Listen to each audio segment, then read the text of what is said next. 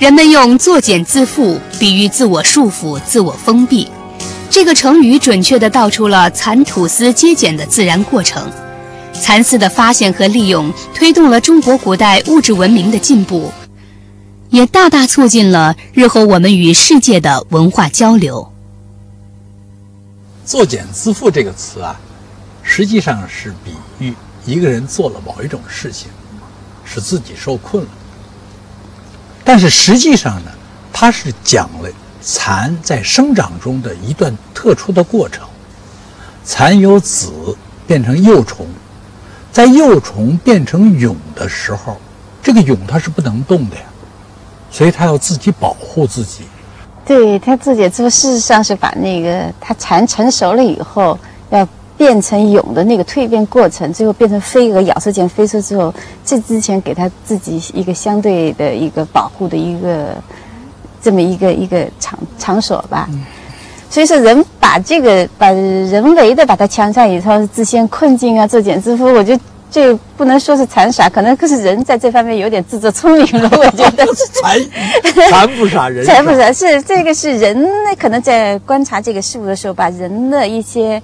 自己的人的那个思想感情给强加给禅的这个上面，我觉得这事情也也可以理解，因为造词嘛，好多都是文人墨客的，他可能对这个禅的这个生理过程并不是了解的比较不是很科学很透彻，会可我觉得这件这个词也是比较有意思的。这里面因为人对自然界的一种误解而造成了这样一个一个词来表达人的一种情感，其实啊，据传说，最后是。轩辕皇帝的一个妃子，现在大家都称他为叫雷祖了。他是偶尔的一个机会，发现这个蚕茧呢在雨水中经过浸泡以后啊，出现了丝。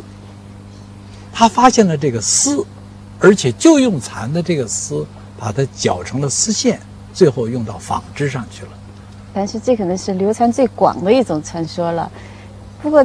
不光是蚕啊，所有的我们对古人的一些发明有一些很不可思议的，或者很伟大，这现在看起来很难理解的事情，都归为神的作用，是这样的。对，托在那个雷祖的身上，它是这个蚕嘛，像进化为人的利用之前，家蚕之前，它应该跟就是一个野蚕，其实是。要说穿，有的时候科学也是很残酷的。所以，其实它是一个桑树的害虫，它吃桑那个桑叶，然后做茧了。它的自己寄生在那个桑叶上的一种这样一种生物。您这个说法很准确，我还一直没注意到，它 是桑树的害虫。是客观上来说，应该是如果被没没被利用之前，它是吃桑树的，寄生在桑树上的。像很多吃。好比吃谷子、吃草、一吃树叶的这个树，如果没有利用价值的话，可能都是一，我们都认为是一种害虫。对对对。所以它这个过程当中，其实怎么说呢？它因为这个碱啊，可能也是就跟您刚才说的传说当中，可能经过一些很偶然的现象，雨水浸泡，它那个丝丝那给分解开来了，让人认识到它有的利用价值了，就慢慢的就给它驯化，变成一种家蚕了。所以到现在成为一个叫蚕宝宝，蚕宝宝它对人类的贡献应该是很大的。关于对蚕丝的利用，大都认为是从雷祖开始，但他是怎么发现蚕丝的，却有不同的传说。其中有一个说法是，一天皇帝的元妃雷祖在花园里休息，一个结在树上的蚕茧被风吹到了茶杯里，侍女急忙把蚕茧取出，这时。雷祖发现了蚕茧中的丝，就命令侍女把树上的茧都摘下来，烧成丝，用丝做成漂亮的衣服。皇帝看了，大加赞赏，下令在全国推行这种做法。从此，我们祖先开始了一条植桑养蚕、缫丝纺织的文明之路。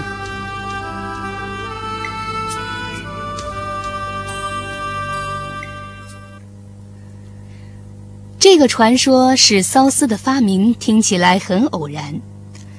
另一种说法是，蚕茧中的蛹一直作为美食被享用。在用水煮茧时，人们偶然发现，经水浸泡过的茧可以抽出丝，后来又经过不断的探索，缫丝技术得以产生。如果说蚕丝的利用存在偶然因素，则战国时期荀况给予他的解释，便使之有了科学的道理。古人一向认为蚕没有雌雄之分，而他认为飞蛾有雌雄，难道他们的后代蚕就没有雌雄之分吗？关于这一点的结论是近代生物学研究的结果。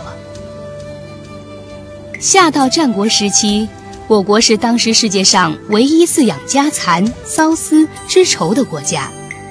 蚕一生只吃桑叶。一千条蚕在幼虫时期要吃掉二十五到三十公斤的桑叶，吐出的丝只有零点五公斤。蚕丝质地舒适，是其他材料的织物所不能达到的。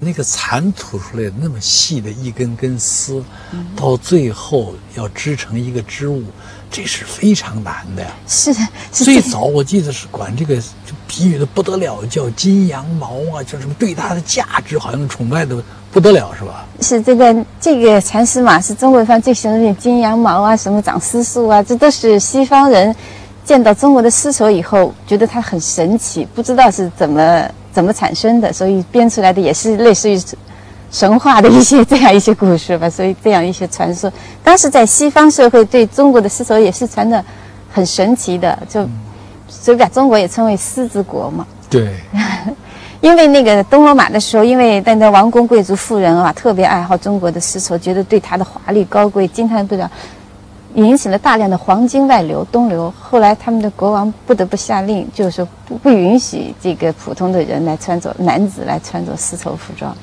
但是从蚕茧里那个丝啊，嗯一丝丝把它解开，我就不知道那个是怎么开。我看那个电影里有的是，就好像一个热水泡一下，在那儿抓来抓去，是吧？对那是怎么把它挠开的？对对对对，您观察的很挺细挺细的。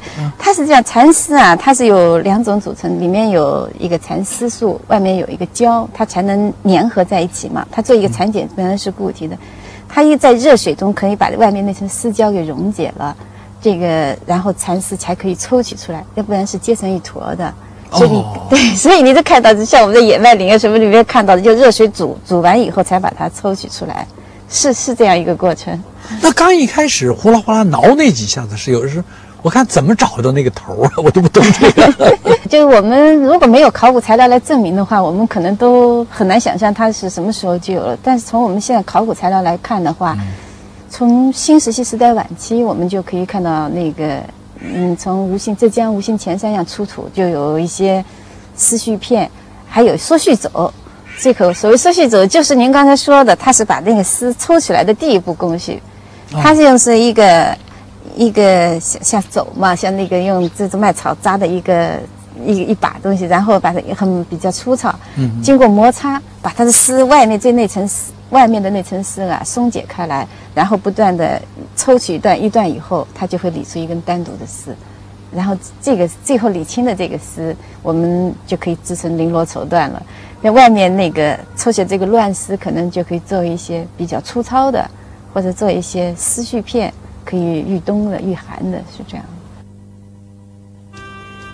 劳动创造世界，也创造了语言文字。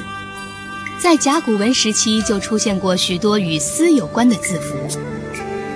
甲骨文中的“丝”字，就像是把几个剪子抽出的丝合成一股丝的样子，像树丝的形状。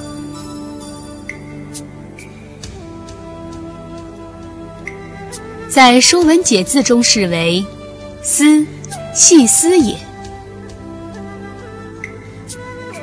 如果在右边放一个“朝”字，就是一幅几千年前缫丝的场景。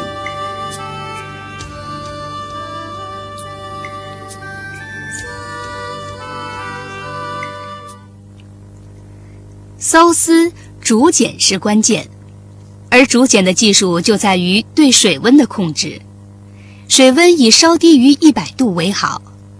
但是古时没有温度测量仪器，人们就以水面冒出的气泡大小多少来判断温度是否合适，以线眼状的气泡为最好。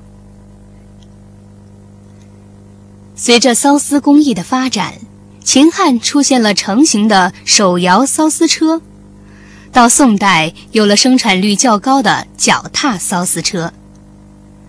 这部是现在保存在苏州丝绸博物馆仿制的脚踏缫丝车，它主要有两个部分，一是炉灶与锅，一是可以转动的绕丝架。缫丝时，锅内放上热水，将蚕茧煮一下。这可以溶解蚕丝表面的丝胶，另一方面也可以起到杀菌的作用。把蚕茧表面凌乱的丝去掉，找到每根丝的丝头与绕在框架上的丝连接起来。由于蚕丝表面有丝胶，连接时不用打结，丝就会自然地粘在一起。最后用脚踏板转动绕丝架，丝就会被缠绕起来。古人究竟如何成就了对蚕丝如此实际巧妙的利用，已无法讲明。但庆幸的是，祖先这一伟大的发明还是完整的流传了下来。说到蚕丝，我们就不能不联系到中国的丝绸之路了。这个丝绸之路是使得整个丝也好，绸缎也好，变成了中国。和中亚、西亚以及波罗的海沿岸的一些国家经商的一条大的动脉。我记得是最早在公元前六世纪的时候，中国已经开始把这个丝和绸作为礼品赠送给国外的一些重要的领导人。按咱们现在说，就是送给外宾的礼物了，是吧？对对是。到公元前二世纪的时候，中国的商人。包括波斯的商人，就是通过当时的长安呢，就是现在的西安，嗯，啊，经过陕西、甘肃、新疆，刚才我说到中亚、到西亚、到波罗的海沿岸，这条路就是大家所说的丝绸之路，它使得沿岸的这些国家也好，或者沿途的这些城市也好，都密切的联系在一起，而且使得经济、商业。还包括工业，都发展就是说，虽然说是把这条路命名为丝绸之路吧，事实上它是一个中西文化交通的一个很重要的一个纽带。它，你想中国的陶瓷啊、茶叶啊，包括很多那个嗯宗教啊，对，包括琵琶一些乐器，都是通过这条路，说是从西方传过来，或者是从中国传向西方的很。这个这条路丝绸之路的命名是1877年一个德国地理学家提出来的，但是一提出来以后吧，马上就得到举世公认了。这说明在这条路上虽然经过了很多很多的各种各样的交流，但是它丝绸在这里面占的重要还是非常重的。著名的丝绸之路一经提出，几乎立即得到所有人的认可。这当然不是因为在这条路上只有丝绸的交流，而是在那个时候人们对蚕丝这种物品的认可。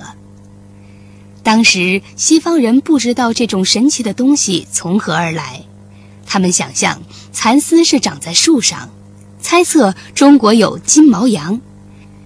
还有的认为蚕丝是要对蚕做解剖才能得到。更有传说，邻邦的公主为了得到蚕丝来中国求亲。从这个。记载上有看什么一个公公主嘛，藏在帽子里，也为了得到那个中国的丝来求亲和亲这样子，然后来的时候让这个来使告诉这公主把蚕丝带过去，然后公主把它藏在帽子里，然后当时可能好像这个。这种传说也是有免检的，要不是公主藏在帽子里，这个蚕丝是不允许带出国的。可能是这个已经有免检了。它是免检的，所以这个保护啊，这个跟跟着动植物的这种保护，这是可能从古代就有了。这个我没有很细的研究，肯定是有这种说法的。是把蚕子带出去了。蚕子带出去了。先前二世纪的时候，中国的商人，包括波斯的商人，就是通过当时。